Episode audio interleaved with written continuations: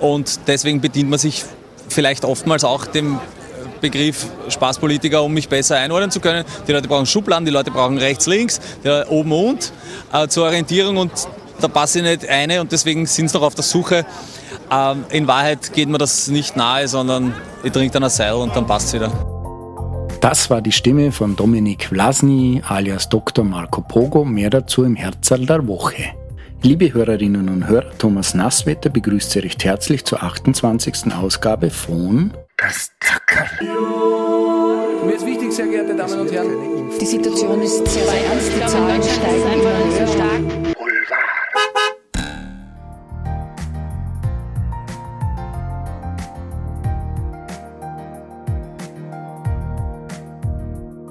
Der notorische Lügner Donald Trump, die Washington Post hat ihm schon Ende 2020 mehr als 30.000 Unwahrheiten nachgewiesen, verstrickt sich in immer mehr Verfahren und wird in diesen von den staatlichen Behörden als Beschuldigter verfolgt.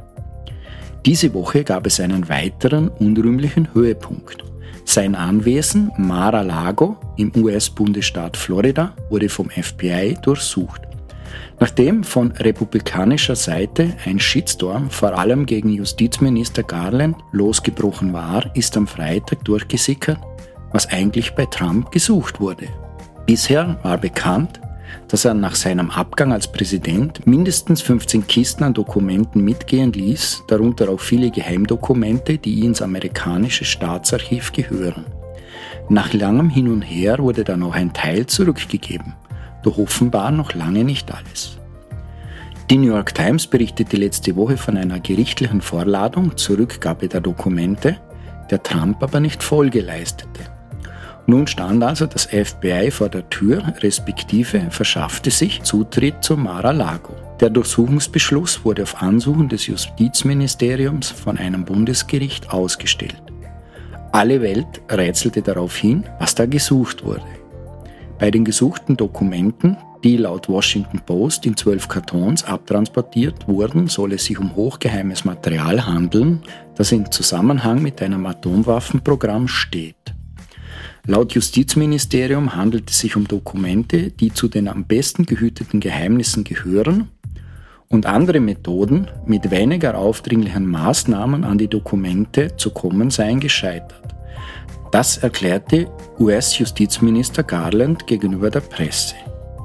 Die Dokumente sind als Special Access Programs bezeichnet, was sie noch strenger als streng geheim klassifiziert. Um welche Dokumente und welches Programm es sich handelt, war bisher nicht in Erfahrung zu bringen. Viel wird nun in Social Media spekuliert. Darunter gibt es auch die Story, dass Saudi-Arabien als Gegenspieler des sich derzeit atomar bewaffnenden Irans Empfänger der Dokumente sein könnte.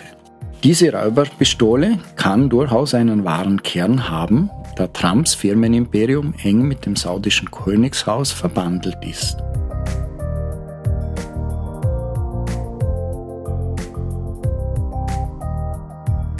In menschlichen Spermien ist unser Erbgut besonders dicht gepackt. 23 DNA-Fäden mit einer Gesamtlänge von rund einem Meter stecken in einem Kopf mit einem Durchmesser von nur 3000 Millimeter. Dazu ist die DNA um bestimmte Proteine gewickelt, sogenannte Protamine. Um die Rolle dieser Moleküle besser zu verstehen, haben Forscher nun Mäuse gezüchtet, bei denen eine Art von Protaminen defekt ist. Bei diesen Tieren konnte die DNA nicht richtig im Spermiumkopf verpackt werden, die Mäusemännchen waren unfruchtbar. Womöglich könnten die Ergebnisse auch dabei helfen, Gründe für die Unfruchtbarkeit bei menschlichen Männern zu erforschen. Es gibt nur wenige Gruppen, die die Rolle der Protamine analysieren.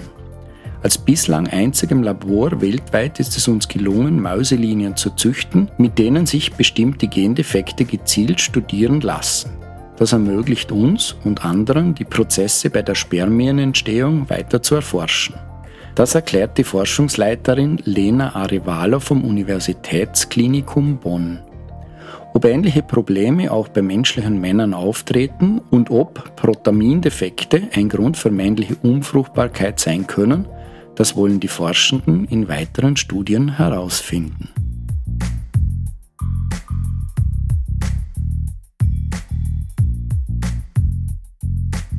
Der deutsche Armutsforscher Christoph Butterwecke sieht auch die Mittelschicht in Deutschland zunehmend von Armut bedroht. Wenn sich die Gaspreise verdoppeln oder verdreifachen, habe das für Mittelschichtsfamilien eventuell zur Folge, dass der Jahresurlaub ausfällt, sagt Butterwecke. Selbst Familien mit zwei Verdienern, die normale Berufe haben und bisher auch gut über die Runden gekommen sind, könnten nun in arge finanzielle Bedrängnis geraten und in die Armutszone abrutschen, sagte er gestern Freitag gegenüber der Rheinischen Post. Möglicherweise müssen auch manche Mittelschichtsfamilien künftig die Hälfte ihres Einkommens für die Warmmiete ausgeben. Erneut kritisierte der Armutsforscher die Politik der deutschen Bundesregierung. Fast 30 Milliarden Euro wurden für die bisherigen zwei Entlastungspakete ausgegeben. Bei den Armen und sozial Benachteiligten kommen davon höchstens zwei bis drei Milliarden Euro an. Nachdem in Deutschland offensichtlich höchster Alarmismus herrscht, fragt sich der gelernte Österreicher eigentlich, wie es wohl in Österreich weitergehen soll. Die österreichische Bundesregierung macht auf, es wird nicht so schlimm. Einzig der ehemalige Bundeskanzler Christian Kern verzweifelt in immer kürzeren Abständen auf Twitter ob der Tatenlosigkeit der Regierenden. Ob die Warmduscher diesen Winter überleben werden oder zu Kaltduschern mutieren müssen, das wird sich in den kommenden sechs bis acht Monaten zeigen. Noch scheint uns die spätsommerliche Hitze im Griff zu haben. Tratsch und Klatsch. Tratsch i Klatsch mit Pia Miller-Eichholz. Der Tiergarten Schönbrunn hat bekannt gegeben, dass Mitte Juli ein Mähnenrobbenbaby zur Welt gekommen ist. Der Kleine heißt Aramis und ist jetzt so ein bisschen ein Ersatz vielleicht dafür, dass der Publikumsliebling Kommandante im März eingeschläfert werden musste, weil der schon so altersschwach geworden war. Derzeit wiegt der Kleine keine 15 Kilo und ist noch keinen Meter groß. Er kann aber als Männchen bis zu 2,50 Meter groß werden und 500 Kilo schwer. Dass die Tiere sehr schnell Namen bekommen, ist wichtig für den Betreuungsalltag, hat uns der Tiergarten Schönbrunn erzählt. Außerdem für das Training in Vorbereitung zum Beispiel auf tierärztliche Untersuchungen. Das heißt, jedes Jungtier bekommt sehr schnell einen Namen vom Betreuungsteam und der wird dann nicht immer direkt öffentlich kommuniziert, einfach weil, wie uns gesagt wurde, das Tier im Mittelpunkt stehen soll. Und jetzt habe ich noch so ein bisschen einen Fun Fact mitgebracht, weil man sich ja oft fragt, was ist jetzt ein Seehund, was ist ein Seelöwe? Also bei den Robben ist das so, man unterscheidet drei große Familien. Das sind einerseits die Ohrenrobben, dann die Hundsrobben und die Walrosse. Unter den Ohrenrobben sind jetzt eben die Seebären und die Seelöwen, wobei diese Bezeichnung auf die Behaarung abgestellt ist und eigentlich diese Unterscheidung in Bären und Löwen als veraltet gilt. Jedenfalls ist die Mähnenrobbe eine Ohrenrobbe und die erkennt man daran, dass eben die Ohren sichtbar sind. Und die können sich auch besser an Land bewegen als Hundsrobben. Die Mähnenrobbe bekommt wiederum dann ihren Namen als Seelöwe von der Mähne, die bei Männchen etwas heller ist als der restliche Körper, also behaart sind die alle, aber gerade bei den Männchen hebt sich das besonders vom Körper ab und daher kommt dann eben der Name Mähnenrobbe.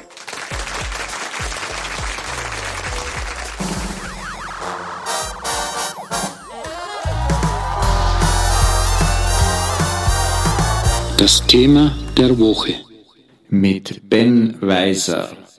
Ja, das Thema der Woche ist Christoph Budin, ein einflussreicher Redakteur der Kronenzeitung. In der Story Der Herr der Abschiedsbriefe geht es um sensible Informationen, die Budin veröffentlicht hat. Und zwar nicht nur jüngst bezüglich der angeblichen Abschiedsbriefe von Ex-FPÖ-Mann Hans-Jörg Jennewein und dem der verstorbenen Ärztin Lisa Maria Kellermeier.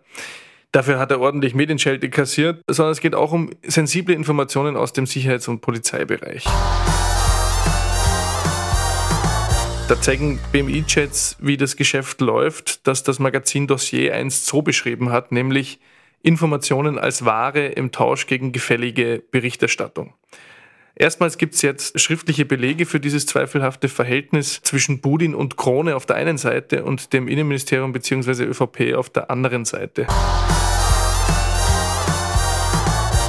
Ein Beispiel ist ein Chat, der nahelegt, dass Putin dem BMI-Kabinettschef Kleubmüller im Mai 2016 gefällige Berichterstattung in Aussicht stellt. Zitat, dann legen wir nächste Woche nach, Regierung macht Tempo bei Sicherheit, Fragezeichen, Ausrufezeichen, Smiley. LGC für Christoph. Kleubmüller antwortet auf Putin perfekt. Das heißt also, hier ist es ein bisschen anders als im ÖVP-Regelfall, nämlich da kommen eigentlich die PR-Vorschläge aus der Partei selbst. Äh, aber in diesem Beispiel scheint es umgekehrt zu sein, der Vorschlag für das Nachlegen kommt vom Krone-Redakteur. Das ist schon erstaunlich. An anderer Stelle lobt Budin die Arbeit vom BMI. Das hat alles ein sehr unappetitliches Geschmäckle.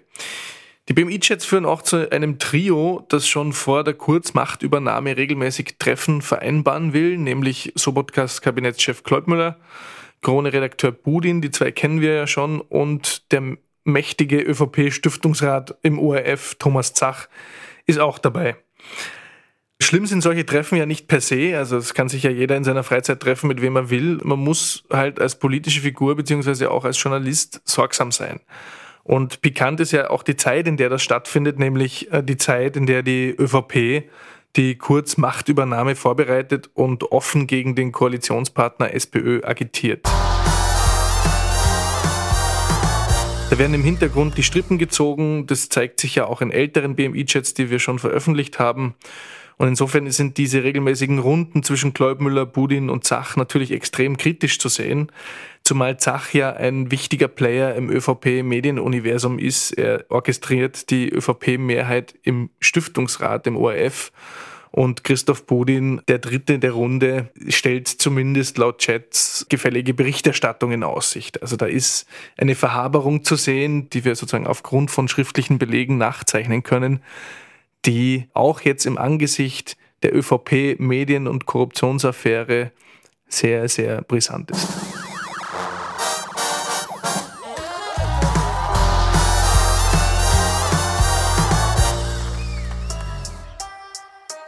Das Herzl der Woche. Mit Markus Steurer. Marco Pogo. Marco Pogo. Ganz ehrlich glaube ich nicht, dass er es schaffen wird. Ich finde es gut, dass er es probiert. Aber ich wünsche ihm alles Gute. Ich hoffe, vielleicht ist es besser. Es kann eigentlich nur besser. Es besser. Es kann besser werden. Schlechter kann es eh nicht werden. Ist auf gar keinen Fall. Ja, so denkt ein Mann über Marco Pogo. Diesen Mann haben wir am Dienstag unweit des Bierparteistands auf der Maria-Hilfer-Straße interviewt.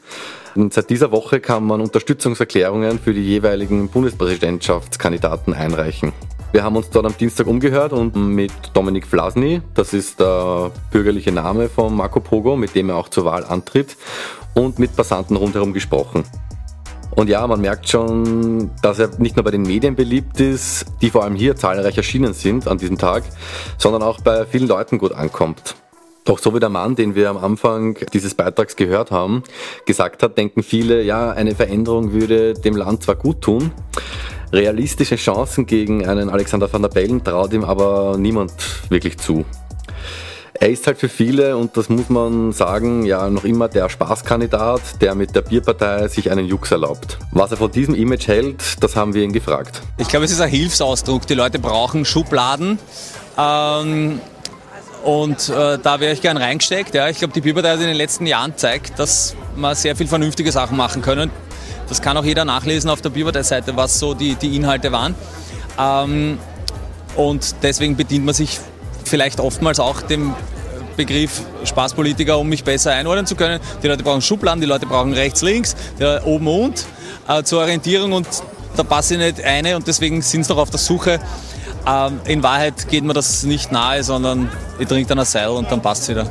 Ja, Pogo ist also, wie er selbst sagt, kein Freund dieses Schubladendenkens, bezeichnet sich selbst als weder rechts noch links, will bestehende Strukturen aufbrechen. Ja, und dass er da vor allem bei jungen Wählern gut ankommt, das ist unbestritten. Aber auch ältere Personen, mit denen wir uns vor Ort unterhalten haben, scheinen Gefallen an ihm zu finden. Also auch wenn für viele eine der Van der Bellen aufgrund seiner Erfahrung die einzige Wahl ist, können viele trotzdem von der Person Marco Pogo eigentlich viel abgewinnen. Wir hören mal rein, was die Leute gesagt haben und haben dann auch äh, Marco Pogo selbst damit konfrontiert. Viele sagen, er machte das eher so zum Spaß und hat keine Erfahrung. Nein, macht er nicht. Ich habe ihm schon die Sendung, wie er war unterwegs wegen, wegen einem Impfen und wegen dem habe ich mir zu, also er ist sehr intelligent. Würden Sie auch vielleicht ihn wählen? Nein, sicher nicht. Nein. Warum nicht? Na, weil Van der Bellen einen guten Ruf hat, gut aufgetreten, viel Erfahrung hat, der internationale Erfahrung hat und eine Persönlichkeit, die, die mir imponiert. Und die Erfahrung und diese Persönlichkeit, die ist der Marco Pogo nicht? Meiner Meinung nach nein, ja. Ich höre das auch oft, ja, so, oh Gott, er kennt den Politkomplex nicht. Den will gar nicht kennen. Also wenn ich mir die letzten Jahre angeschaut habe, was, wenn das der Politkomplex ist, ja, dann bin ich relativ froh, dass ich da als äh, frisch Gefangener reingehe und sage, okay, ich kenne äh, manche äh, zur Gewohnheit gewordene Abstrusitäten nicht, aber ich glaube, das ist auch notwendig, dass man das ein bisschen aufbricht und äh, da bin ich ganz froh drüber, ja. Ja, man kann zum Abschluss sagen, dass der Marco Pogo gerade auf so einer Welle des Protests surft. Also er nutzt die Zeit der Krisen, wo viele eben politikverdrossen sind, um sich da selbst ein bisschen in den Vordergrund zu stellen. Und ja, wie viel er im Endeffekt, wie viel Prozent Dominik Vlasny dann wirklich bei der Wahl erreicht, das kann man derzeit wirklich nicht sagen. Was man schon sicher sagen kann, ist, dass er die 6000 Unterstützungen, die er zum Antritt braucht, ziemlich sicher schaffen wird. Was ich aber auch denke, ist, er wird, glaube ich, bis zum Ende der Wahl nicht aus, aus seiner Imagerolle es hinausschaffen. Auch wenn bei der Veranstaltung am Dienstag jetzt schon Wasser statt Bier ausgeteilt wurde. Also man will ja schon ein bisschen was mit dem Image machen. Aber um in Zukunft auch weitere Wähler, glaube ich, neben den Protestwählern für sich zu gewinnen, dafür müsste sich inhaltlich in der Bierpartei und bei Marco Pogo noch einiges tun. Viele vermissen bei ihm, und das haben uns einige auf der Straße auch gesagt, äh, nach wie vor ein genaues Wahlprogramm. Aber ja, er ist, wie gesagt, erst 35 und steht, glaube ich, noch am Anfang seiner politischen Karriere. Das Herzl der Woche.